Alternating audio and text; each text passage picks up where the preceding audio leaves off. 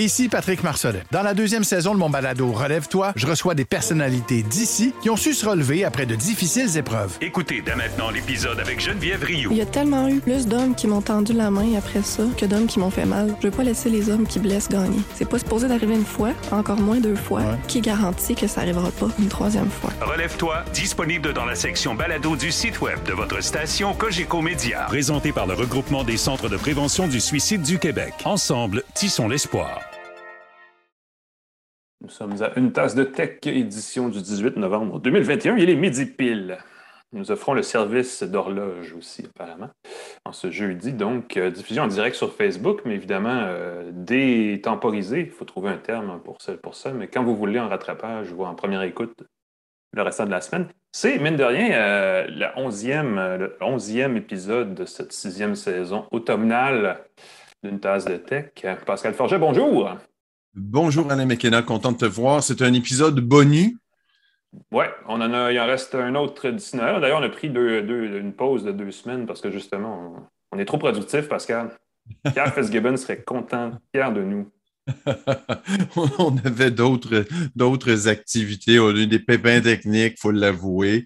Euh, donc, on a beau retour d'émission aujourd'hui. Mhm. Euh, je suis content de te voir. Euh, on parlait tantôt du CS qui s'en vient. J'ai hâte euh, qu'on s'y retrouve. Ben oui, tu cons- considères maintenant d'y aller. C'est intéressant si on peut faire ça en direct de fait. Je, je- je considérais sérieusement d'y aller. C'est juste que j'ai voulu réserver mes billets, puis en raison du taux de change qui a changé, ça me coûte 100 que ce que j'avais réservé dimanche.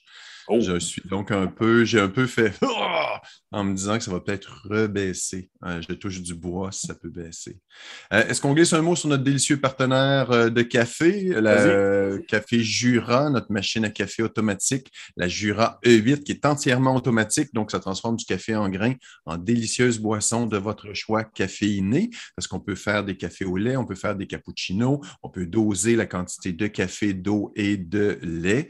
Le nettoyage est super facile avec un nettoyeur aux enzymes. Je trouve ça vraiment génial. Il n'y a pas de, de, de, de, de goût qui se développe quand on nettoie pas bien la machine. C'est fait automatiquement. Et il y a même une petite chute pour le café moulu. Donc, si on veut se faire un café spécialisé ou un café déca de l'après-midi, on peut mettre du café moulu dans la petite chute. Donc, merci à Jura et leur distributeur. Oui, monsieur. Edica Montréal. On remercie Montréal, aussi merci. notre commanditaire Plus Techno, le Santec, l'accélérateur technologique de, ben, affilié en fait à l'ETS à Montréal, le Santec qui est, euh, qui est la créma. Ah, J'ai dû la faire déjà ça dans le passé, la créma vraiment de, de l'accélération, de, de la création de start-up au Québec.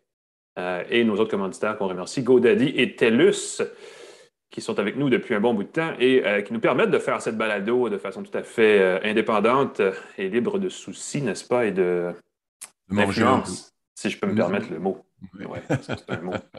Euh, écoute, on était absent pendant quoi, deux semaines, trois semaines? Il s'est passé plein de choses euh, dans le passé plus ancien, mais aussi plus récent. Écoute, cette semaine, grosse nouvelle dans le jeu vidéo, deux nouveaux studios.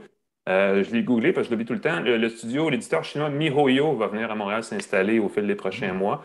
Et euh, ben, plus, euh, plus connu, on s'entend, Ubisoft aussi a annoncé qu'elle ouvrir un nouveau studio. Ça continue à jouer fort dans le jeu vidéo au Québec. C'est intéressant à voir. Ce que je trouve fascinant, c'est qu'on continue à parler de création de jobs malgré la pénurie. Ça, c'est un sujet qui va susciter beaucoup de, débats et de controverses parce qu'il y a bien des gens qui sont un petit peu essoufflés par l'aide euh, gouvernementale à la création d'emplois dans le jeu vidéo qui disent, ben, écoute, on n'a pas besoin de ça s'il y a une pénurie, mais il y a quand même d'autres gens qui vont dire, ouais, mais s'il y a des jobs qui sont payants, c'est à cause de ce genre de formule-là. Donc, euh, On veut ça. C'est pas Sherbrooke, le nouveau studio d'Ubisoft? Il me semble Exactement. que c'est. euh, exactement. Puis ça fait beaucoup d'emplois dans la région. Puis c'est le fun, parce que normalement, c'est- à Montréal. Euh, pour les gens de l'Estrie, pour les gens qui sont autour de l'Estrie, ça peut être une belle occasion de Il y a pouvoir l'université- travailler. une université de Sherbrooke qui formait beaucoup de professionnels qui s'en allaient ensuite travailler à l'extérieur des cantons de l'Est. Donc là, ils peuvent rester sur place. Puis honnêtement, Sherbrooke, c'est une belle ville. Oui, tout à fait. C'est là que c'est mon alma mater. Euh, je suis Ah oui, ah bon, ben tu vois, voilà. En administration, ben oui, tout à fait. Donc, vous pourriez Euh, faire la, main, la poignée de main secrète avec Pascal tout en travaillant chez Oui, Ubisoft. la, la poignée de main secrète de Sherbrooke. Euh, L'autre nouvelle, hier, j'ai animé la soirée de Montréal Inc., Oui. l'incubateur de start-up et tout, et on a Oui. déterminé l'entrepreneur, entrepreneur de l'année. Et c'était très drôle parce que j'ai vu en personne, la soirée était en format hybride, plusieurs personnes qui sont déjà venues à l'émission, entre autres Coin Miles, euh, et les gagnants gagnants, c'était Galéa. qui ont remporté, qu'on a vu l'application qui permet d'acheter et de mettre des œuvres d'art dans des endroits publics qu'on trouvait fantastiques. On trouvait, c'était vraiment, on trouvait une belle idée. On n'est pas les seuls s'ils ont gagné le, Exactement. le prix, effectivement. Et je peux le dire, c'est très particulier d'animer un événement hybride où il y a beaucoup de gens à la maison, beaucoup de gens euh, en studio. Donc, on ne sait pas, il faut toujours euh, garder le, divertissement aux deux côtés. Et il y a eu un problème technique. L'Internet a coupé, la, diffusion a coupé. Alors, flottement, les gens dans la salle, on ne sait plus trop quoi faire. Là, la connexion revient, on continue. C'est une belle aventure. Puis, je remercie Montréal Inc. de m'avoir laissé euh, animer ça en personne. Ça fait du bien de se sentir vivant. Entre dire qu'on n'est pas les seuls à une tasse de tech à connaître des pépins techniques de temps à autre. non, non, et pourtant, c'était vraiment une organisation impeccable. il y a eu, évidemment, ça arrive même dans les organisations, il y a toujours le petit, euh, le petit grain de sable qui fait que quelque chose coince, mais tout était planifié au quart de tour. C'était une très, très belle soirée. Mais on a eu un petit cinq minutes de flottement en raison d'une coupure bien involontaire d'Internet, ce qui a ajouté et c'est drôle parce que j'en parlais aux gens après, ça a ajouté un peu de piquant à la soirée. Ça, a fait un sentiment de danger. D'accord, on est vraiment euh, dans, ben l'action. Il y a du risque associé à, ces choses, effectivement. Mais faut, il y a une tolérance aussi. On a l'habitude, de, comme on a l'habitude tous d'oublier d'allumer notre micro de temps en temps dans des on tolère qu'on oublie ou qu'on ait une défaillance Wi-Fi ici et là, effectivement. Alors, on va tout de suite passer aux actualités. Si tu permets, Pascal, euh, ben rappeler à tout le monde que les actualités d'une tasse de texte sont présentées par InfoBref, l'infolettre quotidienne qui vous permet d'avoir le condensé de l'actualité en deux minutes le matin, une minute le soir, pas très long dans toute la journée. Euh, allez voir ça, infobref.com. Euh, actualité, euh, je démarre le bas, si tu me permets, avec quelque chose de ben très montréalais, je devrais dire, mais qui vient quand même des États-Unis. Si vous vous rappelez de la compagnie Boston Dynamics qui fabrique des robots, vous savez de quoi je vais parler. il y a le robot Spot, le robot chien, qu'on a vu beaucoup sur les réseaux sociaux, là, sur des vidéos YouTube très virales dans un épisode de Black Mirror, la série euh, apocalyptique, le techno-truc euh, euh, sur, Netflix. Spot est donc débarqué au Québec officiellement il y a quelques, quelques jours, quelques semaines, et c'est la compagnie montréalaise OZDA, OCD, je ne sais pas comment tu le prononces, j'ai écrit sur eux, mais je n'ai jamais prononcé, OSEDA, qui, qui va pouvoir concevoir des applications pour le secteur d'affaires, le secteur manufacturier à partir du robot Spot. Euh, qui euh, pourra faire, écoute, la surveillance à distance, la détection de présence de gaz nocif dans l'air, euh, certaines tâches de courrier, de messagerie, j'imagine, automatisées.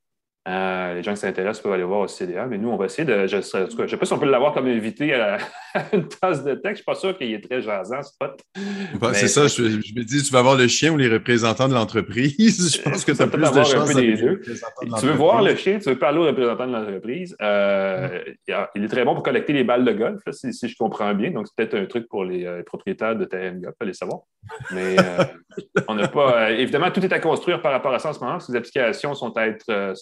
C'est c'est à être personnalisé selon les besoins d'entreprise, mais euh, on risque d'en reparler dans les prochaines semaines. La robotisation prend tout plein de formes et celle-là, c'est certainement la forme la plus euh, euh, spectaculaire, entre celle qui suscite le plus de réflexion sur ce à quoi ça pourrait ressembler. Ça, ça nous rapproche des affaires de science-fiction de plus en plus, il n'y a pas de doute, il a pas de doute L'épisode de Black Mirror qui va, où les robots ne sont pas fins. On perd le contrôle des robots, ils ne sont pas fins. Mais pour les robots, il faut des pièces de rechange. Je fais un lien comme oh! ça. Transition!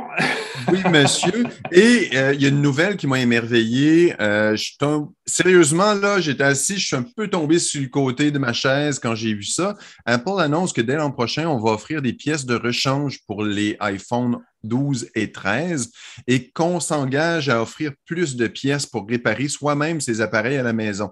Des pièces officielles, donc il va falloir soi-même avoir le doigté nécessaire, lire les instructions, s'assurer qu'on est capable de le faire, de faire les réparations, ce qui n'est pas évident. Euh, en ce moment, tu présentes une vidéo, pour ceux qui nous écoutent, c'est pas évident, mais on voit une vidéo de comment euh, un téléphone peut être démonté facilement, mais c'est avec des robots industriels très précis. Euh, il y a des pièces qui sont soudées soudées, des pièces qui sont collées, des pièces qui sont vissées avec différents types de vis, euh, des connecteurs minuscules à bien mettre en place. Mais on va pouvoir s'acheter dès 2022 euh, les pièces de rechange pour son téléphone et faire ses réparations soi-même. On sait qu'on pouvait déjà faire des réparations de iPhone, mais Apple, subtilement ou non, mettait souvent les bâtons dans les roues des réparateurs indépendants. Tu ben, savoir l'espèce de tournevis, ce serait déjà pas pire. Hein, tournevis un peu euh, étrange. Maintenant, c'est possible de se le procurer facilement, mais c'est un, un, type de tournevis qui était volontairement pas standard pour que les gens rendent, rendent ça plus difficile. Les pièces soudées, les pièces collées avec beaucoup d'adhésifs, qui fait que tu as une chance sur deux de briser ta pièce si ce n'est pas fait correctement. Euh, donc, je me permets de croire, il y, aurait 200 pièces qui vont être offertes, 200 pièces de rechange. Au départ, ça va être qu'aux États-Unis, ça va se déployer dans les autres pays du monde. Mm. Là, je me dis, évidemment, est-ce que c'est que, et on touche du bois, on croise les doigts, on rêve, est-ce que c'est juste pour l'image qu'on fait ça et les pièces vont être coûteuses et ça va continuer d'être difficile de réparer son appareil? Ou Apple peut-être va offrir un téléphone qui va être plus réparable, qui va peut-être s'ouvrir avec des vis euh, au lieu de la colle, qui va peut-être être plus euh, avec des connecteurs comme le Fairphone en Europe qui est distribué, qui est conçu de A à Z pour être totalement ouvert, qui vient avec un tournevis standard qui permet de l'ouvrir et toutes les pièces peuvent être changées facilement. On pense à la position au connecteur facile. Donc, si Apple s'en va dans cette direction-là, je pense qu'on va avoir un monde meilleur. C'est une liberté contrôlée parce que c'est il faut faire affaire avec les gens du Genius Bar et c'est euh, c'est sûr que c'est l'écran. La plupart des cas, ça va être changer l'écran qui est fissuré. Donc, ça, ça va être tout un casse-tête pour tout le monde. J'ai hâte de voir effectivement les premières réactions quand le public va essayer de réparer son, écran d'iPhone mm. euh, soi-même. Ça permet d'être. Euh, ça, risque de causer plus de bris qu'autre chose parce que si tu essaies puis tu es maladroit, tu vas briser encore plus. Exact.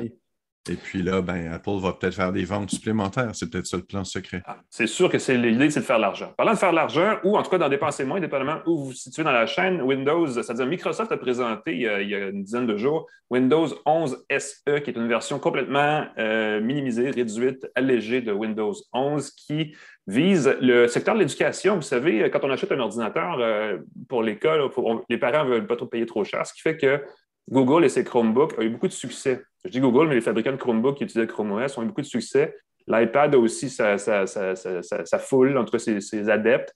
Et là, euh, grâce à Windows 11 SE, qui est une version qui va être licenciée à un coût très modique par Microsoft, il est possible d'avoir des ordinateurs Windows très peu chers. Et pour le prouver, Microsoft a présenté euh, le, Surface Laptop, euh, une partie que je pense, c'est le Surface Laptop SE, tout simplement, qui va se vendre 320 canadiens au, Canada quand il va être mis en vente dans les prochains mois. Je pensais que c'était le prix américain, 320 pour un laptop qui semble bien conçu. C'est 250 américains, c'est 320 canadiens, donc ça reste quand même tout, à fait, abordable pour un ordinateur Windows 11 qui est jusqu'ici qui est à peu près inédit. Euh, et qui semble quand même assez performant. Là, Bon, évidemment, c'est un processeur Celeron. On ne va pas s'énerver avec les détails techniques haut de gamme, mais euh, avec la suite Office en ligne qui, a fait beaucoup de percées dans le monde de l'éducation, on s'entend. Euh, c'est sûr que ça va aller chercher une, audience ou une clientèle de gens qui sont plus familiers avec le système d'exploitation Windows, qui veulent que leur enfant utilise les, Microsoft Teams de ce monde et tout ça, sans payer une petite mm-hmm. fortune. C'est un bon geste, euh, c'est une bonne stratégie de la part de Microsoft d'avoir fait ça. Ça soulève la question de la proximité entre Microsoft et le système d'éducation, parce que c'est toujours les mêmes deux, trois fournisseurs qui, remportent les appels d'offres.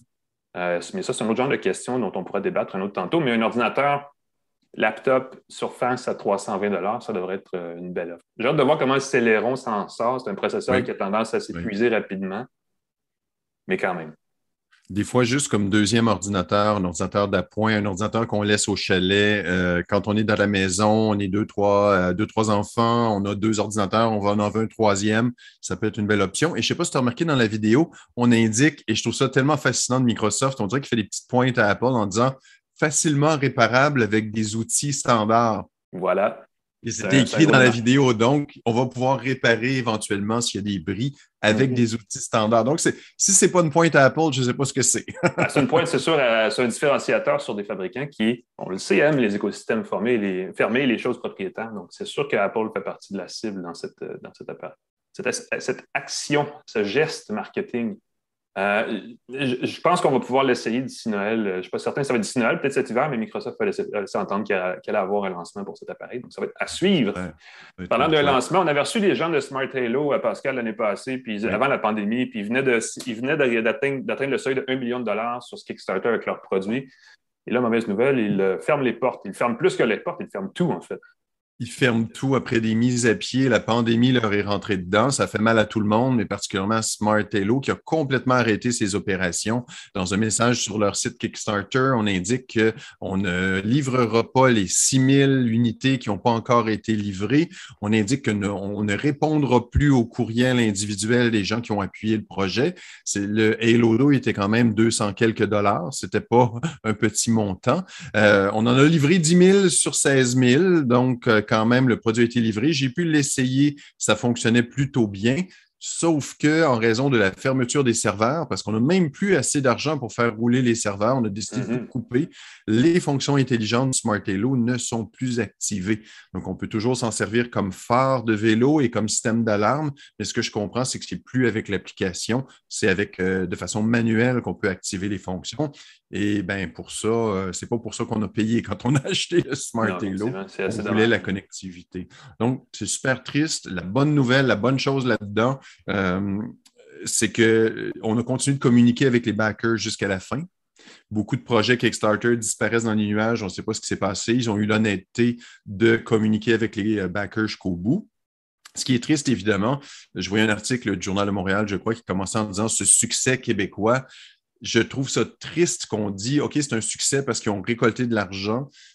Dans l'histoire, en bout de ligne, malheureusement, je ne trouve pas que c'est une histoire de succès. Il ne faut pas se rappeler de ça comme un succès, je crois, parce qu'on oublie, on va oublier les leçons euh, que c'est pas, il suffit pas de lever beaucoup d'argent, il faut avoir une entreprise durable, il faut bien gérer ces choses, il euh, faut pas oublier les frais de production, il faut pas oublier les imprévus, il faut pas oublier les salaires, euh, faut pas, il y a plein de détails comme ça dans une aventure de projets en financement sociaux. C'est pas le seul échec sur Kickstarter, le seul échec québécois non plus, parce qu'il y a eu des écouteurs, on est Fazon, je pense, quelque chose comme ça. Il y a eu Fazon, Revols, qui ont été achetés, et ça, je trouve ça honteux, ils ont été achetés par Logitech, ils n'ont jamais livré leurs écouteurs les mm-hmm. gens avaient payé des, sommes. Il y avait élevé aussi, je crois, 2 millions, 2 millions et demi. Euh, Fazon sont disparus dans la brume. Je pense qu'ils ont récolté presque 4 millions. J'ai 2, 2, 4 millions en tête, je ne me souviens pas. Euh, disparus dans la brume. Euh, il me semble que quand tu as 4 millions, je ne sais pas ce qu'ils font, mais tu as moyen, à un moment donné, de t'excuser et d'envoyer des écouteurs qui valent maintenant 100 à quelqu'un. Puis au moins, au moins quelqu'un a une compensation, un écouteur qui existe. C'est un peu. Euh, très dommage. Les risques des, solutions participatives, surtout quand il y a une pandémie, ça affecte euh, pas la, chaîne de production pour tout le monde. Payer maintenant pour un produit de qualité peut-être intéressante qu'on va peut-être recevoir un jour. Il y a beaucoup de. C'est ça, le financement on, dépose ou en tout cas on confie au consommateur le risque qui devrait appartenir euh, à l'entreprise, au créateur. Effectivement, c'est un risque. Puis Kickstarter là-dessus prend 5% et s'en lave les mains. Et c'est ça que je trouve le plus triste et le plus décourageant euh, que les entreprises continuent d'utiliser Kickstarter pour euh, tester le marché, tâter le terrain, des trucs comme ça. Comme le canal de marketing très utilisé encore. C'est pas, pas, je trouve que c'est pas sain comme un milieu à suivre cette histoire. Euh, je te laisse, Pascal, présenter le segment d'actualité pendant que je vais chercher notre invité pour passer à la prochaine étape de notre balado. L'entrevue de la semaine d'une tasse de tech est présentée par GoDaddy qui offre un moyen facile de créer un site web personnalisé et professionnel pour votre entreprise. Vous avez besoin d'un site web, allez sur godaddy.ca, vous allez voir comment c'est facile, c'est WYSIWYG, c'est professionnel, c'est sécurisé. Vous avez des belles options pour faire de la vente en ligne avec godaddy.ca. Jetez un coup d'œil, c'est notre gentil partenaire. WYSIWYG. S'il n'y a qu'une chose à retenir de cette journée, de cette balado, c'est ce mot-là qu'on n'utilise plus vraiment, mais qui en dit long. Je suis âgé, Alain. Que veux-tu? Je suis âgé. WYSIWYG. quelque chose qui n'est pas WYSIWYG. Je me demande en 2021. Je sais si c'était... Ah! je, je comprends le point, mais ton commentaire me fait mal, Alain. mais peut-être que le Bitcoin n'est pas. J'essaie de, sortir une répartie. Ah, c'est cruel! Qu'est-ce qui n'est pas WYSIWYG en 2021? On attend vos commentaires, on prend vos appels, mesdames et messieurs. Oui! On va créer une conversation en ligne, excellent. Euh, parlant de technologie, euh, mon Dieu, intelligente, pense qu'on peut le dire comme ça. Euh, on a avec nous Maxime Caron La Bonté de Sinopé Technologies qui euh, développe, on, déjà, on a déjà reçu Maxime d'ailleurs une tasse de tech, qui on essaie de figurer un an et demi, je vais dire. Je pense qu'on peut y aller avec le compromis. Ça fait un an et demi pour parler des appareils pour la maison connectés de Sinopé, l'entreprise de Saint-Jean-sur-Richelieu. Exact. Je me rappelais. Euh, fait des appareils donc depuis quelques années et vient de lancer cet automne une plateforme connectée qui permet de faire un peu ce que fait Hydro-Québec avec ILO, mais sans avoir à faire affaire avec Hydro-Québec et ILO. Euh, Éco-Synopé. Maxime, salut. Bonjour, ça va bien? Ça va bien toi-même? Yes, très bien, merci. Écoute, merci d'être avec nous, premièrement. Et deuxièmement, Éco-Synopé, euh, là, je viens très grossièrement le résumer, le comparer à ILO, mais qu'est-ce que c'est exactement de votre côté comme plateforme? EcoSynopé, en fait, c'est une plateforme qu'on a lancée, qui est un service au travers de notre euh, plateforme de contrôle NaviWeb, qui permet euh, de s'interfacer puis d'automatiser la réponse des appareils intelligents par rapport aux tarifs, euh, variables des fournisseurs d'électricité. Alors, il faut comprendre que euh, Synopé, on est implanté dans plusieurs marchés au travers de l'Amérique du Nord. On travaille mm-hmm. beaucoup avec des fournisseurs d'électricité. Et puis, il y a euh, des, certains marchés où la tarification variable et dynamique est beaucoup plus établie. Euh, de là où euh, la demande provient de consommer un petit peu plus en période de tarification faible, puis un petit peu moins en période de tarification élevée. On peut comprendre qu'une tarification élevée, ben, c'est souvent là, quand on se lève, on prend la douche, on fait à manger, on, est à la maison. Puis, euh, euh, ça met une pression sur les, réseaux, euh, les réseaux énergétiques des fournisseurs d'électricité. Alors, EcoSynopé, qu'est-ce que ça fait en réalité? C'est la possibilité des usagers qui ont des appareils connectés Synopé de sélectionner un profil selon leur, leur volonté à, économiser. Alors, vraiment, oh. du la plus petite économie à la plus grande économie avec l'intrépide, ou est-ce qu'on va être un petit peu plus agressif là, sur le comportement des appareils? Puis, ça l'automatise en réalité euh, le, le, je ne veux pas dire la période de délestage, mais la période de, de, préchauffe, la période en événement de pointe mmh. où on va consommer un petit peu moins. Puis, ça ramène les appareils selon l'horaire euh, euh, suite, suite à l'événement. Quand tu dis qu'il y a des profils, c'est selon le risque thermique des gens, c'est euh, à quel point ils sont prêts exactement. à Alors, plus ou moins chaud. Ben, c'est exactement ça. Ça se peut que, par exemple, dans une maison euh, typique, on a, euh, on a des, thermostats dans chacune des pièces. Si on mm-hmm. parle globalement au Québec, puis on est chauffé avec des plaintes électriques. Alors, peut-être que dans le sous-sol, on va être prêt à être un petit peu plus agressif sur le comportement des appareils en événement de pointe, mais peut-être un petit peu moins dans la cuisine puis dans, dans la salle à mm-hmm. manger. Euh, à l'inverse, peut-être que dans la chambre à coucher, euh, le matin, si on est encore en train de dormir, on est peut-être prêt à être un petit peu plus agressif parce qu'on aime dormir à une température plus fraîche, mais on veut arriver, par exemple, au, rez-de-chaussée dans la cuisine pour se faire à manger, puis là, être dans une température plus confortable. Euh, on parle de thermostat. Est-ce que c'est principalement l'appareil central d'EcoSynopé? Est-ce qu'il y a d'autres accessoires? Non, exactement. Là, EcoSynopé, en fait, contrôle l'ensemble des appareils euh, de Synopé. Alors, on parle de thermostat pour bon, plainte électrique, plancher chauffant, euh, bas voltage double pôle. le système contrôle aussi euh, des contrôleurs de charge de ce type-là qui peuvent en fait interagir sur le réservoir d'eau chaude. Il ne faut pas oublier que le mmh. réservoir d'eau chaude constitue quand même 20% de la, facture d'électricité mensuelle. Alors, on ne s'en rend peut-être pas compte, mais ne pas permettre aux éléments du réservoir d'eau chaude de partir alors qu'on est en période de, haut tarif, euh, ben, peut avoir un énorme impact. Puis, dans, le réservoir, de toute façon, il y a assez d'inertie, il y a assez d'eau chaude pour permettre la consommation euh, conventionnelle et normale. Ah L'autre chose que je veux apporter, euh, eh, ben oui, puis, à l'inverse, euh, admettons qu'on est en événement de pointe, puis euh, qu'on participe, parce qu'il faut comprendre qu'on est récompensé pour les efforts commis quand même. Euh, les programmes de tarification récompensent à la fin du mois par rapport au profil qu'on a, sélectionné, puis aux, efforts qu'on a fait. En réalité, on est récompensé pour ces efforts-là. Par contre, on participe au programme jeudi soir à la maison, il fait moins 40 dehors, puis on reçoit des MSP Mm.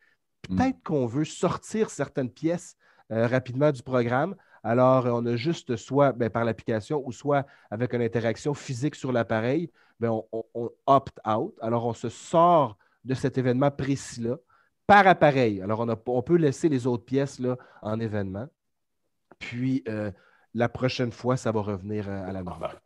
Est-ce qu'il y a une estimation du genre d'économie qu'on peut avoir sur une facture d'électricité typique? Ben, écoute, l'année dernière, euh, on, a, on a roulé le, programme en, bêta, puis on a eu un assez gros nombre, grand nombre de participants puis dont, moi, j'ai fait partie naturellement.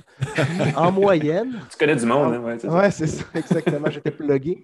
En moyenne, euh, les utilisateurs là, qui ont utilisé EcoSynopé ont sauvé 210 kWh euh, du 1er décembre au 31 mars. Alors, ce qui représentait quand même des économies là, de 50 à 200 dollars sur la facture. Mmh. Wow. Moi, personnellement, j'ai sauvé 150 dollars à la maison. Rien fait. Quand même. Absolument rien fait. J'ai juste activé le profil selon les pièces. J'ai modifié mon profil selon les pièces. Et puis, euh, ça s'est fait tout seul. Quand on parle de tolérance au risque, moi, bon, il y a l'aspect financier, combien ça coûte. Moi, la grande question, c'est tout le temps de combien de degrés ça va baisser. Parce que je, parle à des gens, puis ils disent, je veux pas qu'il fasse 10 degrés dans ma cuisine. Pour, passer d'un profil, mettons, euh, aventurier à un profil plus euh, frileux, euh, c'est quoi c'est quoi? C'est un degré, un demi? On, fonctionne par dixième de degré? C'est quoi l'espèce de. On, fonctionne par 0.5 degrés. OK. et puis, c'est vraiment là. ça, c'est quelque chose qui est vraiment apprécié des, des fournisseurs d'électricité. C'est la première fois qu'une compagnie offre la possibilité à l'usager de sélectionner selon son profil. Alors, ah puis, ça varie là, de moins 1,5 jusqu'à moins 10 degrés. Mais en réalité. Moins 10, c'est plus, ça peut être plus Oui, mais on ne l'atteint pas. On l'atteint pas. C'est vraiment pour dire je veux éviter que ça reparte pendant l'événement, pendant les 3 heures, 4 heures, whatever. Mais en réalité, euh, une pièce là, dans une maison normale ne va pas chuter de 10 degrés là, en quelques heures. Exactement. Euh, pour arriver à ce genre d'économie-là sur, euh, sur une saison, une saison hivernale, est-ce, que ça prend, ce serait quoi par exemple le kit de départ d'une maison? Est-ce que ça prend un thermostat, cinq thermostats? Est-ce qu'il faut vraiment brancher toutes ces pièces ou on peut s'en sortir avec une trousse de base, disons, très raisonnable en termes de coût? une trousse de base raisonnable. Comme j'expliquais tantôt, les, appareils énergivores, juste ceux-là permettent, euh, ben, les empêcher de partir vont vraiment avoir un impact significatif sur la facture. Par la suite, ben, euh, dépendamment des technologies qu'on opte, Snopé, on offre bon, la technologie Zigbee qui est un petit peu plus l'écosystème complet, puis mm-hmm. euh, Wi-Fi qui, permet là, à l'usager d'y aller vraiment à la carte, d'acheter des mm-hmm. appareils selon son, son, dans le temps et selon les manufacturiers qui disent mm-hmm. encourager. Ben, les économies sont, immédiates. Puis après ça, ben, on rajoute des appareils graduellement et tranquillement. Mais oui, un, écosystème de base, là, deux, trois thermostats, contrôleurs de charge, bien, bien installés, puis euh, euh, où est-ce qu'on participe au programme, euh, normalement, on, voit des économies substantielles. Tu disais tantôt, avant de commencer le balado, les appareils qui sont Wi-Fi dans votre gamme sont compatibles avec les écosystèmes Apple, Google, Amazon pour les, espèces de, plateformes connectées. En fait, en fait, ce qu'on cherche à faire, c'est vraiment de rendre les appareils qu'on développe compatibles sur le plus de plateformes possible. Pour, encore une fois, donner la possibilité à l'usager de, de, sélectionner, euh, de, je veux dire, de contrôler les appareils avec les plateformes qu'il utilise. OK? Mm-hmm. Tout l'écosystème Zigbee est compatible Google puis Amazon Alexa, puis l'écosystème Wi-Fi en plus Apple HomeKit. puis on, voit vraiment qu'il y, a un grand intérêt.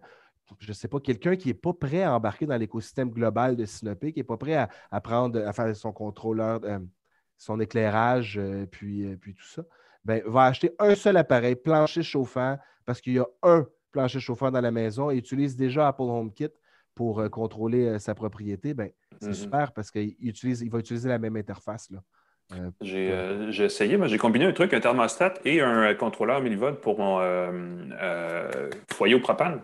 Et je fais l'inverse. Tu hmm. vois, Hydro-Québec a une expression, c'est écréter le, pic, qui est une phrase. c'est de la poésie. En gros, c'est ce qui veut dire, c'est euh, réduire. Pour eux, l'objectif comme distributeur, c'est de réduire la demande aux heures de pointe. Puis c'est un peu ce que votre système propose de faire. Au niveau consommateur, l'idée, c'est de compenser ailleurs. en combinant deux thermostats comme ça, deux sources énergétiques comme ça, on peut faire varier au bon moment. Et le contrôleur millivol pour un foyer au gaz est assez euh, étonnamment bien, euh, bien ficelé, fonctionne très bien. c'est notre façon d'y arriver, effectivement. Euh, est-ce qu'il y a du côté des. Euh, j'imagine qu'il y a aussi des contrôleurs d'éclairage? Je ne sais pas, j'imagine qu'il n'y a pas un bénéfice au niveau de l'énergie très grand là, mais vous avez aussi des appareils de ce côté-là. Oui, exactement. Alors, on a des. Euh, des dans l'écosystème Zigbee, on, a des, des gradateurs, gradateurs euh, conventionnels, interrupteurs bon, conventionnels intelligents naturellement. Et puis, on, lance là, dans les prochaines semaines un gradateur de phase adaptatif. On se rend compte souvent, on va installer des, lumières au DEL, puis on veut, on veut, on utilise notre gradateur habituel, puis tout d'un coup, il y a soit pas de plage de gradation, puis tout d'un coup, ça tombe à zéro. Ou euh, à un certain niveau, on a un petit flickering, un petit scintillement des LED. Alors, un, gradateur de phase adaptatif vient lire le courant, adapter la plage de, gradation pour finalement permettre euh, de, de, dimmer euh, de 0 à 100% au pourcentage près. Alors, on est vraiment capable d'amener la lumière là, à zéro. J'étais, je me posais la question jusqu'à tout récemment, est-ce que c'est mieux d'acheter des ampoules connectées direct ou y aller avec un, ou un gradateur ou un interrupteur connecté? Puis euh, euh, j'ai, eu des, ampoules euh, l'IFX, l'IFX, l'IFX, comment ils prononcent, des choses comme ça qui, ont duré un an. Des ampoules qui coûtent 70 dollars pièce. La réponse, c'est de trouver tout ça. Un, interrupteur ou un gradateur a plus de m'apparaît plus durable et plus raisonnable comme achat pour contrôler, juste pour l'aspect contrôle. Exact. Puis c'est surtout que tu contrôles des circuits déjà existants dans une maison. on pense à des lumières halogènes, par exemple, dans, une, dans un salon. Tu ne mm-hmm. vas pas nécessairement changer chacune des lumières. Je pense que mm-hmm. l'ampoule intelligente peut avoir sa place quand c'est une lumière de chevet. Là, ah, ou pour des couleurs, des ambiances, des choses comme ça. Des couleurs, des ambiances comme ça. Mais tu sais, euh, une, lumière de chevet, comme je disais, on peut très bien l'inclure dans, l'écosystème avec euh, un interrupteur mural intelligent. Le sapin.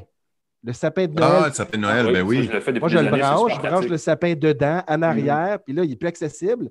Mais le sapin allume et éteint automatiquement selon les horaires que je lui ai dit. Mm en plus, je suis capable de savoir la consommation énergétique de mon sapin. Est-ce que tu peux l'inclure? Tu peux l'inclure avec Éco-Synopé. Oui, c'est ça, je vais délester mon sapin. Éco-Synopé de Noël. Contrôleur de charge pour sapin.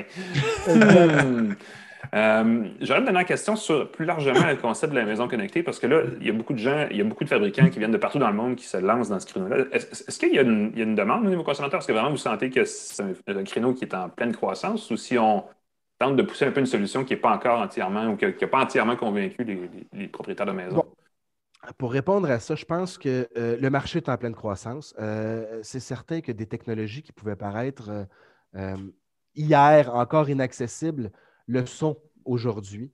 Mm-hmm. Euh, ce qu'on se rend compte, premièrement, c'est qu'il ben, y a presque 45% des Québécois qui ont euh, un appareil euh, connecté à la maison. Puis la plupart mm-hmm. des gens disent que c'est pour améliorer leur confort. Alors, les, les, les générations d'aujourd'hui et de demain s'attendent à des appareils connectés, sont nés avec l'Internet, sont nés avec les téléphones intelligents. Puis je pense que là, maintenant, c'est vraiment axé sur les fonctionnalités qu'on est capable d'offrir. C'est beau de contrôler ces appareils à distance. C'est beau d'être capable de sortir son téléphone, mettre les lumières à on, mettre les lumières à off ou monter ou descendre la température de la pièce. Je pense qu'on s'en va beaucoup plus dans l'automatisation des systèmes, dans mm-hmm. l'automatisation des propriétés. Je veux arriver à la maison à une température de confort, un éclairage qui me convient.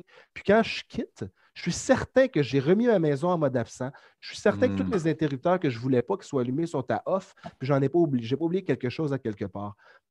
c'est vraiment nous, notre lecture du marché, et que, les, gens de demain s'attendent vraiment à avoir une maison qui répond à leurs besoins et qui, va vraiment s'adapter selon leur style de vie. Mm-hmm. Puis, bon, ben, ça se fait bien parce que ça, ça, se contrôle puis ça se programme extrêmement facilement comparé à un, on, parlons d'un thermostat, mais un thermostat programmable. Tu le programmes une fois, tu ne touches plus jamais, puis hmm. euh, il ne s'adapte pas à ton style de vie qui peut changer. Oui. Je veux dire. C'est euh, vraiment ce qu'on voit. Comme adopteur euh, pressé de plein d'affaires connectées à la maison, je te dirais, la prochaine affaire pour Sinopé et pour l'autre fabricant au bout de la chaîne, c'est de créer un. et ça, c'est très. on regarde en avant, là. un chargeur pour voiture électrique qui est combiné à l'écosystème hmm. connecté. C'est la prochaine affaire pour les propriétaires de maison qui parce que ça, contrôler la charge sur une voiture aussi, ça va devenir un enjeu. Je sais que chez Hydro-Québec, on en parle beaucoup. Là. Euh, puis éventuellement, même les voitures vont carrément alimenter les voitures, euh, les, maisons, pardon. Exactement. L'idée de prendre l'énergie de sa voiture en période de pointe, justement, si on a un petit party à la maison, on pas, la voiture va rester dans, le garage, dans la cour, on prend l'énergie de l'auto. Très évolutif. Exact. Exact. Je pense que le marché s'envole aussi. Là. Le V2G, Vehicle to Grid, c'est de réinjecter l'électricité du véhicule en période de pointe, justement, euh, dans la maison. Ça va être intéressant à suivre. Maxime Caron, la bonté de Sinopé. Merci beaucoup d'avoir été avec nous. C'était super intéressant. Merci beaucoup, Merci messieurs. beaucoup. Merci. Passez À une la belle fin de journée, c'est génial. Salut. Et puis, euh, en, finas- en finissant, euh, c'est les seuls du Black Friday qui commencent. Important de le dire. ça sent le pitch de vente, ça. ouais, ouais. Oh, on aime ça, Maxime. choix de la sortir. All right. Fantastique. Bonne temps des journée. fêtes. Yes, salut. Ah, Ah. ça, ça, on allait l'échapper, celle-là. Mais c'est vrai que le Black Non, Friday, non, mais c'est, euh, vendredi dans, dans, dans, légitime. six- dans huit jours, dans une semaine, finalement. Ben oui, si les gens peuvent économiser un peu avec euh, l'achat de leurs produits, c'est génial. Moi, je retiens l'expression délester son sapin de Noël. Il me semble qu'il faut avoir le cœur froid et mort si tu délestes ton Tu sapin délaisses de Noël. sapin, Ah, les enfants, on est en période de pointe, on éteint le sapin. Il fait frais, on éteint le sapin.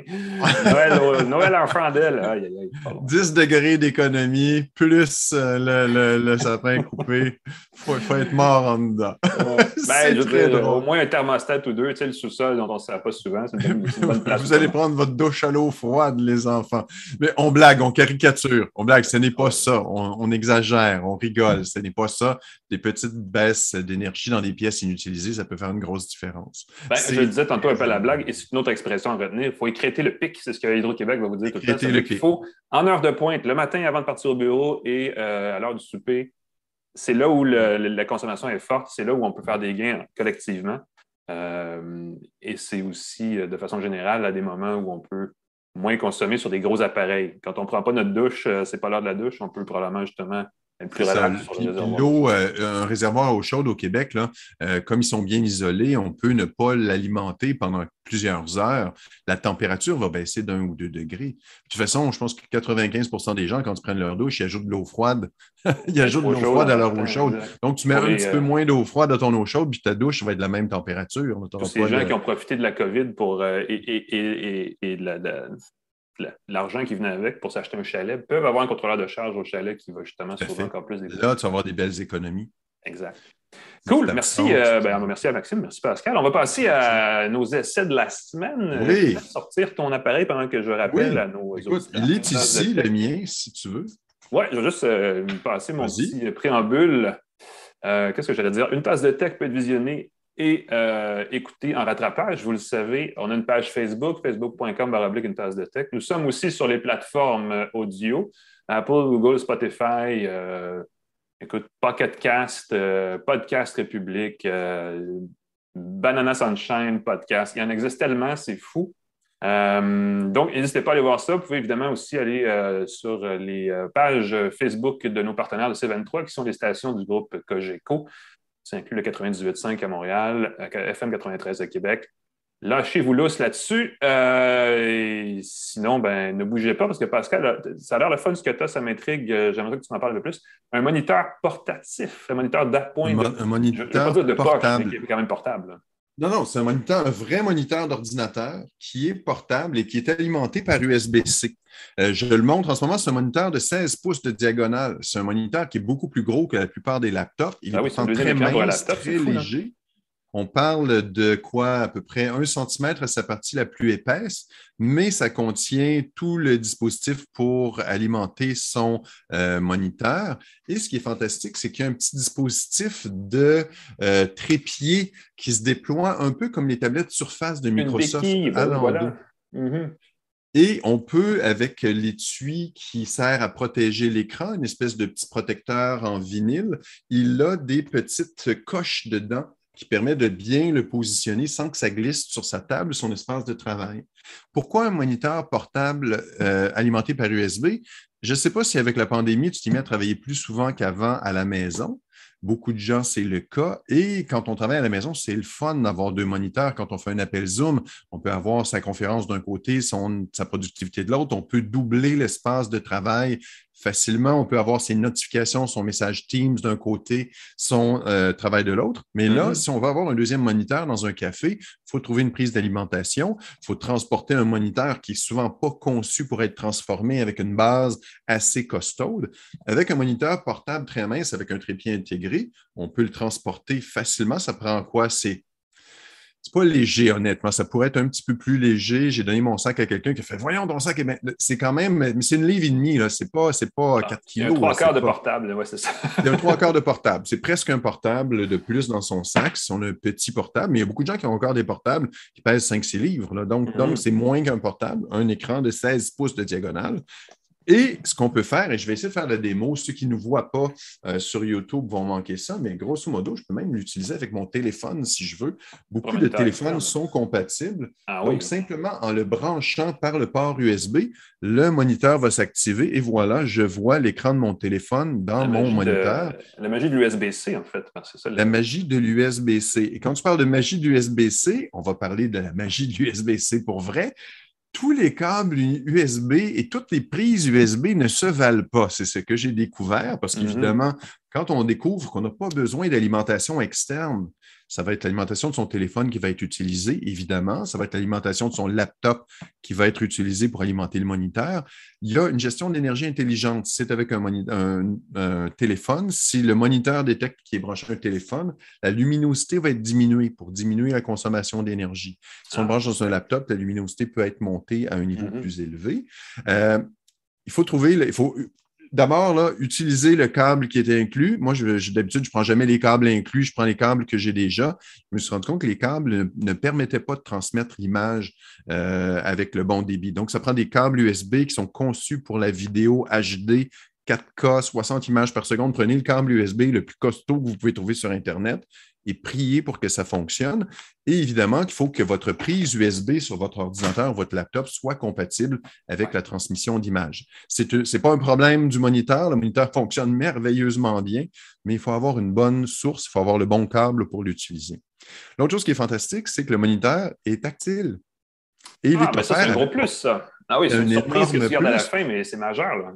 Mais non, je te le dis, je, te le dis, je tripe, je tripe solide. Euh, c'est portable, on, met on l'emmène dans son sac et c'est même offert avec un stylet inclus. Oh, wow! Donc, on peut s'en servir comme une tablette tactile comme euh, une surface pour dessiner. Évidemment, les infographistes vont dire que c'est peut-être pas la, précision suffisante pour un usage vraiment professionnel, mais si on veut simplement griffonner, on fait une présentation PowerPoint. Souvent, j'en fais, euh, on peut dessiner ben des PDF, on peut, on peut gribouiller sur son écran.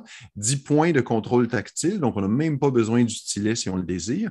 Euh, ça va permettre d'agrandir ses dessins, d'agrandir ses choses, de manipuler ses photos très rapidement. Disons, on veut voir des photos qu'on a prises avec son téléphone on peut les regarder sur un écran plus gros.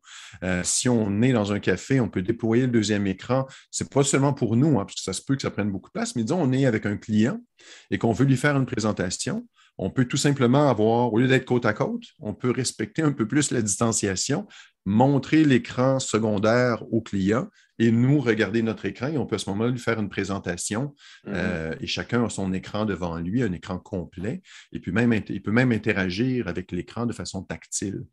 C'est un super beau produit. Je tripe vraiment. le prix de ce superbe appareil, est-ce que c'est le prix d'un laptop, ça aussi? Ou, euh, c'est pas? le prix d'un laptop. Euh, j'ai vu que c'était autour de 380 peut-être qu'avec le Black Friday. Euh, c'est un outil de productivité. C'est sûr qu'on peut acheter un moniteur 24 pouces HD très standard. C'est un moniteur plein HD d'ailleurs. il faut le spécifier. Ce n'est pas une mm-hmm. résolution un peu douteuse. 380 très bien conçu. Il y a deux prises USB si jamais on veut. Écoute, il n'y a, a, pas deux prises USB USB dans certains laptops. Euh, ben deux prises USB-C, ça permet d'alimenter le laptop qui va alimenter notre appareil. Donc, si on veut, si on n'a qu'un port USB avec son laptop, on peut brancher et ça va servir à alimenter euh, son laptop pour ne pas que ça draine inutilement la pile si on a accès à une prise de courant. Euh, je, trouve ça vraiment, vraiment chouette. Le seul petit bémol, c'est que la fonction tactile ne semble pas fonctionner avec les téléphones Android. Ce n'est pas un gros problème parce qu'on a l'écran du téléphone qui est tactile, mais ça aurait pu être le fun de contrôler, de pouvoir mettre son téléphone de côté et manipuler avec l'écran tactile ou dessiner euh, dans l'écran de son téléphone avec le stylet, mais un gros, un gros écran, ça aurait pu permettre de prendre des notes. Donc, les gens très, euh, très geeks peuvent brancher leur Android, jumeler une souris Bluetooth et avoir l'équivalent d'un poste de travail mobile euh, sans avoir un poste de travail, finalement. Aussi. Je te dis, je, trouve ça assez magique. Assurez-vous d'avoir un bon câble USB-C ou d'utiliser celui qui est offert. Il y en a trois qui sont offerts. il y a aussi même une sortie micro, une entrée micro HDMI. Donc, si vous voulez, vous pouvez carrément passer de. Ben c'est ça, vous en servir comme. Euh, euh, moniteur pour une console de jeu, quelque chose comme ça, il suffit d'avoir un fil HDMI, un micro HDMI, et vous êtes en voiture pour vous en servir euh, euh, comme moniteur pour une petite console de jeu. Je ne sais pas cependant si ça va être alimenté par la console de jeu. Mais vous pouvez en servir avec le. Donc, de l'écran ViewSonic, c'est quoi le numéro de modèle? C'est TD, TD 1655 de ViewSonic. Bel, bel appareil. Il y en a différents modèles. Il y a beaucoup de moniteurs comme ça, euh, alimentés par USB. Je vous suggère mm-hmm. USB-C pour la qualité des données puis la compatibilité avec les nouveaux modèles d'ordinateur. Mais c'est une belle bébite. Puis il y a des plus petits moniteurs qui coûtent un petit peu moins cher. Moi, j'ai vraiment la Cadillac. Euh, j'avais acheté sur Indiegogo. En fait, j'ai été chanceux, ça avait marché. Un truc une compagnie qui s'appelait Mobile Pixel qui avait un écran comme ça qui s'aimantait Hmm. C'était un glissière qui s'aimantait derrière le, moniteur d'un portable qui faisait Je l'ai aussi, je l'ai aussi près de moi. Euh, je, l'ai, euh, il est un peu plus petit, un peu moins coûteux, je trouve. Il y a une espèce de dispositif qui permet, comme tu le dis, de le coller à l'endos et qui va coulisser. Donc, au lieu de le détacher, il va coulisser de ton laptop. L'inconvénient, je trouvais que ça faisait un peu branlant.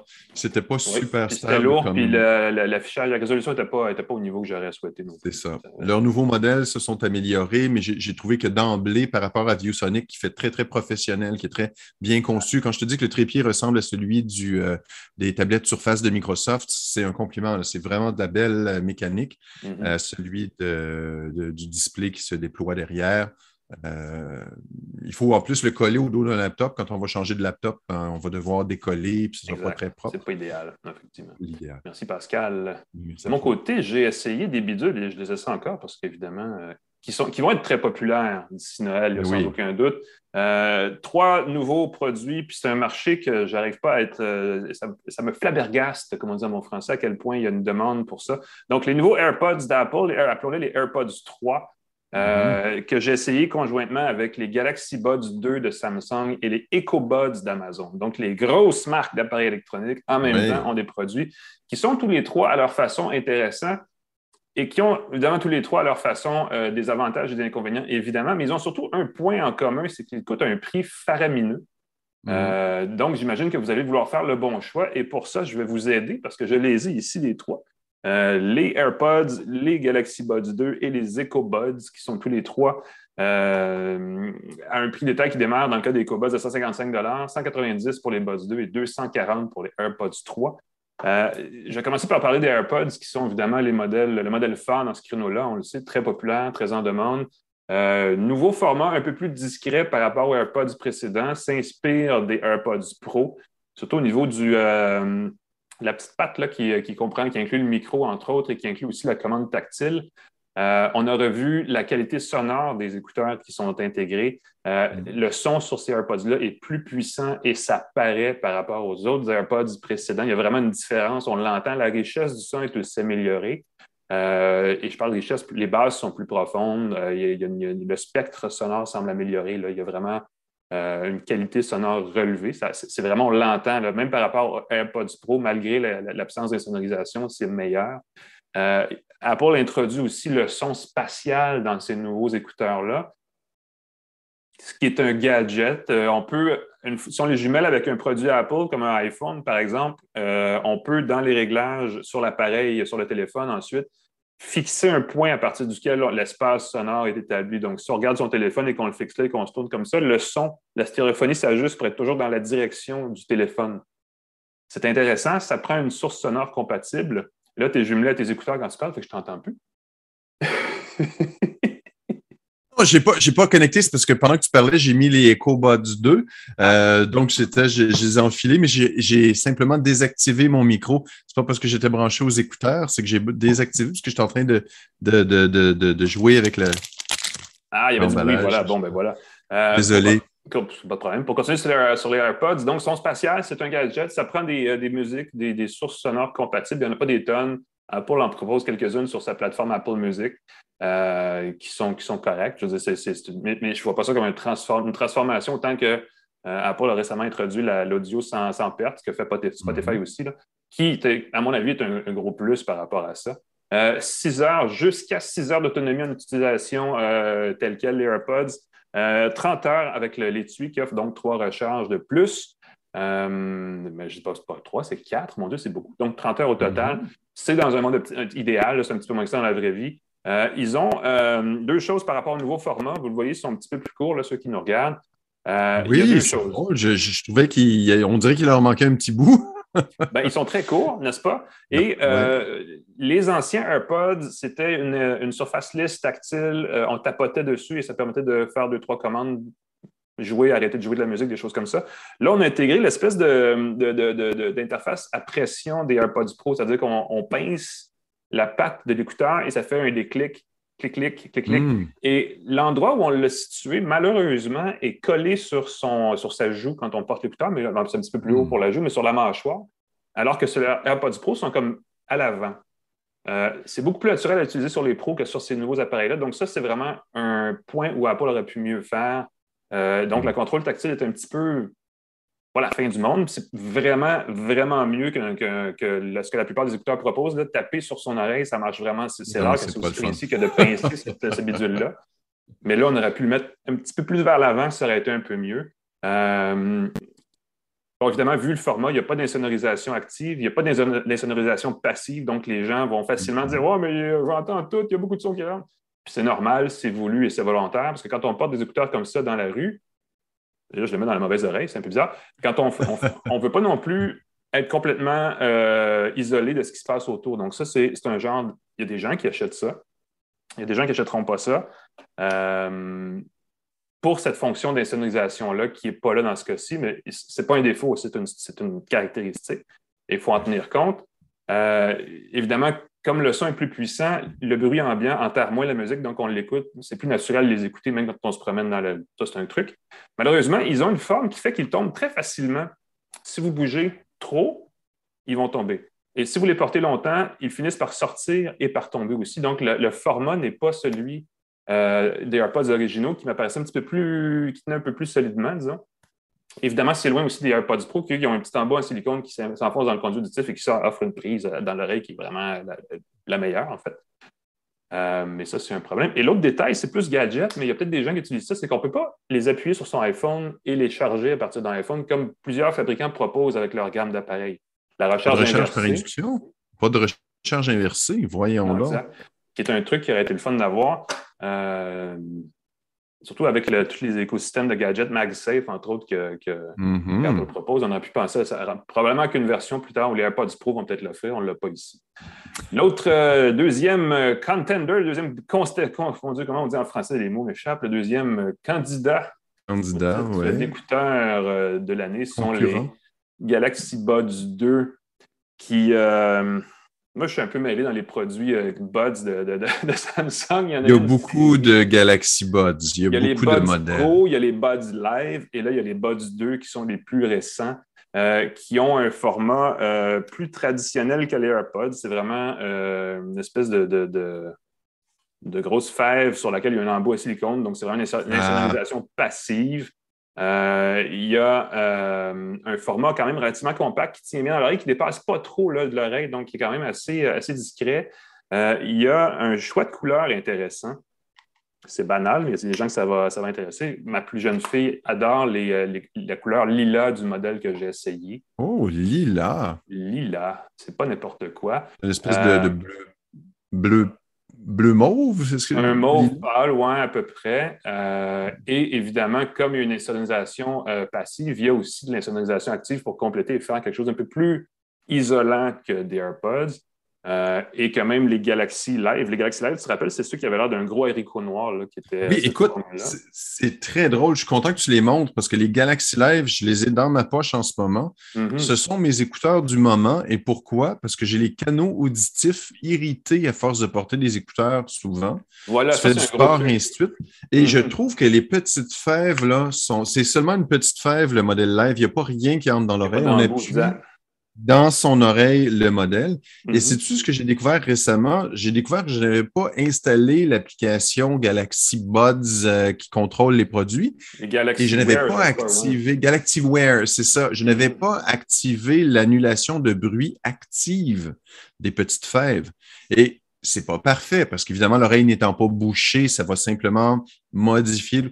Et j'ai trouvé ça merveilleux. J'ai activé l'annulation de bruit et j'ai fait Wow, OK, d'accord. Vraiment un petit, une belle, belle, belle option si vous n'aimez pas avoir quelque chose dans votre canal auditif. Les Buds Live qui n'ont pas de petits embouts en silicone, je les aime beaucoup, beaucoup. Dans le cas de tous les appareils Samsung, tous les écouteurs Samsung, ça fonctionne très bien et en fait mieux avec l'application euh, Galaxy Wear, malheureusement réservée à la plateforme Android, on s'entend, donc il y a vraiment une volonté d'écosystème-là. Euh, donc, pas de compatibilité avec l'iPhone pour quelqu'un qui dirait Moi, j'aime l'iPhone, mais je veux des écouteurs d'une autre marque. Bon, ben ceux-là sont. C'est du Bluetooth, ça se jumelle, mais on n'a pas les réglages plus avancés. L'inverse est aussi vrai. L'inverse est aussi vrai. Une très grave erreur. Si, on a des, on peut utiliser des AirPods avec un téléphone Android, mais on n'aura aucun des, avantages magiques euh, de la synergie. Et euh, euh, dernier détail à propos des, des Buds 2, ils ne sont pas étanches. Il n'y a pas de norme IPX, hmm. que ce soit 4 ou peu importe, qui permettrait de dire ben, je vais suivre comme en gros entraînement, là, endurance, tout ça. On peut le faire.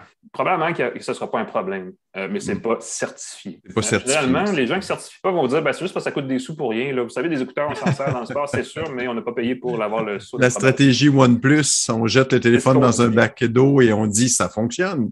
et voilà. 5 euh, heures d'autonomie sur les Buds 2 jusqu'à 18 heures avec l'étui, qui est assez compact. J'aime bien le format. donc, ce n'est pas un mauvais choix. Et le troisième de mes trois essais de la mm-hmm. semaine sont les EcoBuds. On les appelle les EcoBuds et c'est les premiers EcoBuds au Canada, mais c'est la deuxième génération en général euh, de ces appareils qui, essentiellement, euh, comme c'est la deuxième génération, corrige beaucoup des lacunes de la première que nous, on n'a pas vues. Donc, on ne sait pas ça, mais c'est quand même un, bel, effort d'Amazon parce qu'ils sont vraiment meilleurs que ce qu'aurait été leur première génération de produits. Euh, entre autres choses, l'insonorisation active dans ces écouteurs-là a été faite, réalisée en partenariat avec Bose. Alors, quand vous dites, ouais, mais Amazon, il n'y a aucun background dans l'audio, ben, ils sont allés chercher Bose qui, eux, en ont un assez solide merci. Donc, ça permet de dire qu'effectivement, euh, ils s'en tirent plutôt bien euh, à ce niveau-là. D'ailleurs, l'insonorisation est, est, très efficace. Euh, le son est tellement puissant, le volume sonore est, adéquat. vous aurez compris que la commande vocale Alexa est intégrée parce que c'est ce qu'Amazon cherche à faire. Hein. Amazon ne vend pas de téléphone cellulaire, mais veulent quand même que l'écosystème Alexa soit disponibles en mobile et donc les écouteurs Bluetooth sont leur option. Euh, quand on dit commande vocale, nécessairement, on pense que ça passe par des micros. Malheureusement, les micros ne sont pas super efficaces au quotidien, dans votre bureau, dans votre, dans votre salon. Si vous êtes tout seul et qu'il n'y a pas de bruit, ça marche. Mais dès qu'il y a un petit peu un bruit de fond, le micro en perd des bouts et la commande vocale devient erratique. Et ça, c'est un peu embêtant. J'en profite pour glisser ça. Amazon Canada va être content. Euh, Alexa a maintenant une nouvelle voix masculine. Et là, j'ai lancé à la blague euh, que, moi, je suis sûr que c'est Pascal qui l'a fait et qui a été synthétisé ensuite. Donc, une voix euh, qui, qui, qui, qui, remplace la voix féminine d'Alexa pour ceux qui s'intéressent et qui peut vous faire vous rappeler la présence de Pascal Forget. c'est quasiment flatteur parce que moi, j'ai changé la voix. Euh, je ne sais pas si tu as remarqué dans le communiqué, j'ai peut-être lu trop vite, mais on ne disait pas que c'était une voix masculine. Je pensais qu'elle avait changé de voix simplement parce qu'il y avait, je ne sais pas, un nouveau protocole, une nouvelle, des, ouais, ils disent pas grand-chose sur la, nature de la voix. Pas. Et là, la voix passe d'Alexa. Bonjour, je suis Alexa. Ah, bonjour, je suis Alexa. wow, OK, c'est une voix plus masculine, disons. On ne va pas tomber dans le genreisme. Ce serait salut, je suis Alexa, si ça avait été une C'est ça elle est très. Euh, et puis elle est bilingue. On peut maintenant lui parler en bilingual si on veut pour les foyers. Euh, Exactement. Euh, 5 heures d'autonomie encore là. Ben oui, 15 heures d'autonomie avec l'étui euh, pour les Galaxy, pardon, pour les EcoBuds. L'avantage, qui est aussi l'inconvénient des EcoBuds, c'est qu'ils coûtent pas cher, 155 donc ils s'avèrent très attrayants. Et en plus, et c'est là un petit peu l'espèce de bémol, c'est que Amazon a tendance à souvent faire des ventes de liquidation, surtout pendant le vendredi fou, il va en avoir, c'est sûr, où ces appareils-là deviennent moins chers mais on ne sait jamais vraiment d'avance quand. Fait qu'il faut attendre, si, vraiment vous considérez ces appareils-là qui sont excellents et qui font une alternative aux produits euh, plus génériques, euh, ce n'est pas un mauvais choix, mais attendez de les trouver en rabais, comme ça vous ne serez pas déçus si à un moment donné vous dites ben, finalement j'ai acheté pour Alexa puis je ne m'en sers même pas, donc vous ne serez pas déçus si vous avez payé un prix moins élevé que mm-hmm. le prix de détail suggéré. Euh, mais dans tous les cas, je déteste pas, je, préfère interagir avec Alexa qu'avec Google vocalement. Oh! Parce que je trouve qu'elle comprend mieux, puis tout ça. Sur ces écouteurs-là, à cause du bruit de fond, j'ai trouvé ça moins, moins intéressant comme résultat. Euh, et j'essayais de figurer parce que les Pixel Buds existent encore, même s'ils datent de l'année passée. Et l'expérience est correcte, mais on n'est pas encore au point, on n'est pas encore tout à fait là, je trouve.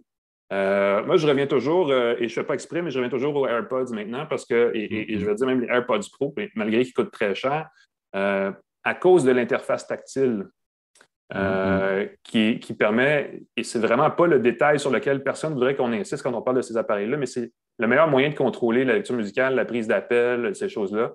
Euh, pincer l'espèce de, petit, euh, euh, de petit pied là, fait toute la différence parce qu'on le sait et ça réagit comme il faut à ce qu'on veut faire. Quand on veut, quand on appuie une fois, deux fois, trois fois, on ne sait jamais à quel point c'est bien compris par l'écouteur et le résultat n'est pas toujours ce qu'on souhaite. Donc, à ce point de vue-là, je dirais, si vous cherchez quelque chose et que vous aimez contrôler, regardez du côté d'Apple, ça vaut la peine, même si c'est un peu plus cher. Sinon, ben, Honnêtement, les et, vous avez un iPhone. Et que vous avez un iPhone. Parce que honnêtement, je vais me permettre de lever le drapeau euh, que si tu es du côté Android et que tu as un téléphone qui est connecté, tu es mieux d'aller du côté des buds de, Google. Ou encore, comme tu le dis, euh, les EcoBuds sont en rabais, parfois à moitié prix. Là, je pense qu'ils vont des fois à 89 À 89 tu as des bons écouteurs. Et je vais me permettre tout de suite de faire, disons, des petites gaines de caoutchouc, des petites claques qu'on peut mettre par-dessus pour euh, raffiner l'ajustement. Et l'ajustement des écouteurs, c'est fondamental pour avoir une bonne qualité sonore. Donc, je trouve ça très chouette, ces petits caoutchoucs-là qui sont dans l'emballage, euh, qui permettent d'avoir en plus des petits embouts moyens, petits et grands. Ça vaut la peine d'expérimenter. Parfois, les oreilles ne sont pas de la même taille. Et mhm. essayer les petits, euh, les petits caoutchoucs. Plus, souvent que vous pensez, vos oreilles et vos conduits auditifs ne seront pas de la même, de la même dimension. Je voulais ajouter à ça parce que c'est ça, c'est la, partie de la, conclusion que, que, que j'allais oublier de dire. Il y a la compagnie Palm, ceux qui se rappellent des bons vieux Palm OS, est de retour et pour se faire connaître, elle lance des écouteurs très abordables, moins de 100 qui sont comparables aux écouteurs euh, Buds ou euh, de Samsung ou, euh, d'Amazon. et ils commencent à être mis en marché ces jours-ci. J'espérais le recevoir à temps pour en parler, mais je ne les ai pas. Et je pense que c'était l'alternative intéressante parce que dans les marques qui ne sont pas les marques de fabricants de téléphones, il existe 300 millions d'autres produits de qualité tout à fait inégale et c'est dur de savoir mais celle-là semblait aussi intéressante dans la catégorie. Je ai pas aussi de téléphone à offrir en même temps. Euh, malheureusement, je ne les ai pas vus, donc je ne pourrais pas vous en parler. Mais peut-être un jour, on va les avoir et on pourra à ce moment-là revenir sur le sujet. Surtout que Palm est une marque euh, qui était bien appréciée à une autre époque dans la, la mm-hmm. mobilité tu sais, qui se sont pivotés vers les petits téléphones. J'ai le modèle de leur téléphone Palm qui est minuscule, qui est vraiment plus petit que la paume de ma main, euh, qui est pour avec un petit écran. C'est fait pour minimiser l'usage de son téléphone. L'écran est tellement petit qu'on ne peut pas vraiment l'utiliser pour regarder des photos. C'est pas très agréable, c'est trop petit, mais c'est parfaitement fonctionnel comme téléphone Android. Euh, il y a aussi, écoute, les, euh, les, écouteurs Notting. Il y a OnePlus qui fait des très bons écouteurs. Donc, il y a beaucoup. Je pense que ça coûte pas cher faire des écouteurs, mais évidemment, la question sonore, la qualité sonore va dépendre beaucoup du profil sonore choisi, l'annulation de bruit, des caractéristiques ajoutées. Donc, ça devient délicat. Il y a beaucoup de, euh, beaucoup de petits détails. La chaîne est longue et plus longue qu'on pense pour avoir un bon son, effectivement. Il faut euh, surtout, pour que ça fonctionne bien, qu'il soit, soit bien adapté à nos oreilles. Donc, c'est pas le même écouteur. Ça, c'est un truc que les fabricants n'en parlent jamais, mais ça arrive plus souvent qu'on Oui. C'est ça qui fait la plus grande cause d'insatisfaction, je crois. Tu n'as pas du bon son parce que l'écouteur n'est pas adapté à tes oreilles. Puis dès que l'ajustement, dès que tu as trouvé le bon embout, oh mon Dieu, ça fait une différence formidable dans la qualité de la musique que tu écoutes. Voilà. Et ça fait le tour des écouteurs Bluetooth cette semaine. Merci Pascal euh, pour ces justes conseils. Merci pour ta présence encore cette semaine. Merci à tout le monde de nous avoir écoutés. C'est la fin pour une tasse de tech pour cette semaine. On va revenir euh, pour une autre émission bientôt. Je veux dire, la semaine prochaine, peut-être. Je vais y penser. Il faut, nous faire notre spécial euh, idée cadeau. Je pense qu'il faut le faire plus tôt que tard parce que Noël, cette année, va être compliqué pour bien des, raisons. Euh, on remercie nos commanditaires, Pascal, pour cette semaine encore. TELUS, qui fait du sans-fil. Santec, qui fait de l'innovation technologique. Jura, qui fait du bon café. Et Godali, qui fait des sites web. Merci à tous. merci Pascal d'avoir été, je pense que je l'avais dit déjà, mais je te remercie doublement, c'est toujours apprécié.